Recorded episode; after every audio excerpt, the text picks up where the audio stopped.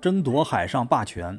16世纪下半叶，英国资本主义工商业迅速发展，迫切需要扩大海外贸易，寻找新的市场。可是，西班牙自16世纪中叶殖民势力范围就已扩大到欧美非亚四大洲。他依靠庞大的舰队垄断许多地区的贸易，干预欧洲国际间的事务，称霸欧洲，成为英国对外扩张的主要障碍。英西矛盾日益尖锐。在英女王伊丽莎白统治初期。英国的海军力量比较薄弱，不敢同西班牙公开较量，常利用一些称为“海狗”的冒险家进行海盗和走私活动，借以扰乱西班牙航线。豪金斯·德雷克等人经常在海上拦截西班牙运载金银的船只，到美洲走私或贩卖奴隶。他们把劫掠所得与女王共享。女王封授他们以海军上将头衔，还用德雷克抢来的钻石装饰王冠。至16世纪80年代，英西的斗争全面展开。英国支援西班牙属地尼德兰革命，以图削弱西班牙；西班牙则通过外交使臣和间谍，在英国扶持天主教势力和分裂势力。力主推翻伊丽莎白的专制统治，把苏格兰女王玛丽·斯图亚特扶上王位。伊丽莎白下令把囚禁了二十年的玛丽和其他阴谋分子公开处死。英西矛盾激化，武装冲突不可避免。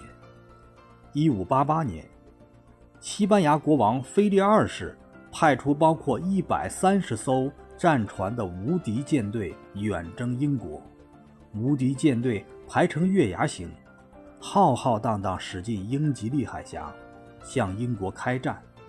这支舰队由麦迪纳·西东尼亚公爵担任总指挥。对于气势汹汹的无敌舰队，英国舰队并不正面迎战，只是让少数快速战舰绕过敌舰，跟随其后。等待机会突袭掉队和翻桨损坏的敌舰。一五八八年八月七日夜间，天空昏暗无光，云雾重重，海面刮起强劲的东风。西班牙船员都已进入梦乡。英国人把六艘旧船点燃，船内装满易燃物品，船身涂满柏油。六条火龙向西班牙舰队疾驰而去。顿时火海一片，无敌舰队一片混乱，许多船只被烧毁。八月八日，两军在加莱港的东北海域进行了会战。西班牙的战舰外形壮观，但并不灵活，成为英国战舰炮火集中轰击的目标。英国战舰行动轻快，远距离开炮时，炮火又猛又狠。无敌舰队的许多舰船纷纷中弹起火。相反，西班牙舰队向英国舰队开炮时，却往往不能命中，因为英国舰队在远处灵活闪避，行动自如。这种远距离炮战使西班牙舰队的步兵和重炮不能充分发挥作用。激烈的炮战持续了一整天，直到双方弹尽。才告结束。此时的无敌舰队被打得七零八落。西东尼亚公爵眼看大势已去，登陆无望，只得命令舰队进入北海，绕过不列颠群岛返航西班牙。在这次远征英国的行动中，无敌舰队损失战舰六十三艘，英军却连一艘船都没有损失。英国和西班牙之间的海上争夺一直延续到公元1604年，直至伊丽莎白一世逝世，玛丽·斯图亚特的儿子，苏格兰的国王继位，称詹姆士一世。他同西班牙结盟，战争终于结束。在英国海军崛起以前，西班牙一直是海上霸主，可最后大西洋飘荡的却是米字旗。